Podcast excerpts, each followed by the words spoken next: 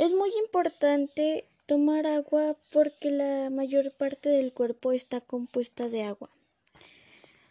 Los hombres deben de tomar de 2 litros y medio a 3.7 litros y las mujeres de 2 litros a 3 litros.